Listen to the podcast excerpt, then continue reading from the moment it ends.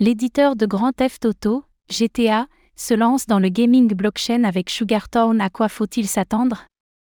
Zynga, le géant du jeu vidéo, a annoncé son premier jeu basé sur la blockchain Ethereum, ETH, baptisé Sugartown.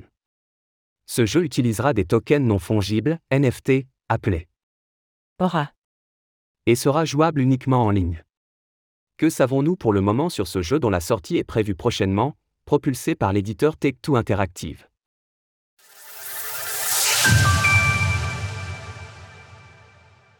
Zynga annonce Sugartown, un jeu Web 3 sur Ethereum.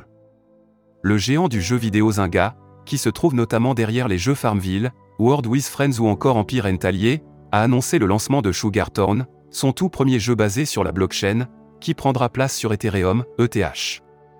Sugartown ne fait pas exception à la règle du gaming blockchain et sera basé sur l'utilisation de tokens non fongibles, NFT. Ces NFT, baptisés Aura, tout comme les créatures du jeu, seront d'abord distribués gratuitement au nombre de 10 000 et serviront de clé pour accéder à cet univers dont la sortie officielle est prévue à une date ultérieure. Annoncé comme jouable exclusivement sur navigateur, Sugartown se veut encore discret quant au contenu qu'il proposera à ses joueurs. Pour le moment, nous savons seulement qu'il s'agira d'un univers incluant des mini-jeux et que les joueurs auront la possibilité de stacker leur NFT aura afin d'être récompensés en sucre, la monnaie d'échange du jeu qui ne sera pas une crypto-monnaie. Dans un communiqué, le vice-président du gaming Web3 chez Zynga, Matt Wolf, a annoncé une expérience autant couleur conçue pour durer dans le temps. Notre ambition est de donner du pouvoir aux joueurs grâce à une plateforme Web 3 durable remplie de jeux amusants et durables.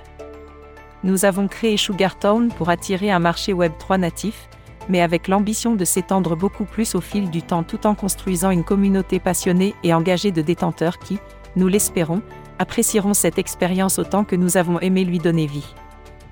Créée en 2007, la société Zynga a été rachetée au mois de janvier 2022 par Take-Two Interactive pour 12,7 milliards de dollars.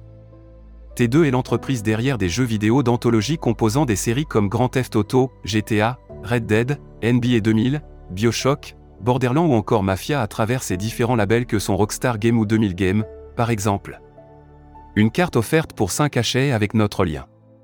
Le gaming Web 3, réelle opportunité Interrogé par nos confrères de The Block, le directeur du développement commercial de Polygon Lab, Urvi Goel, a déclaré que l'arrivée d'un tel géant dans l'industrie du web était loin d'être anodine. Toute opportunité qui ne peut pas générer des centaines de millions de dollars de croissance ne vaut pas la peine d'être investie.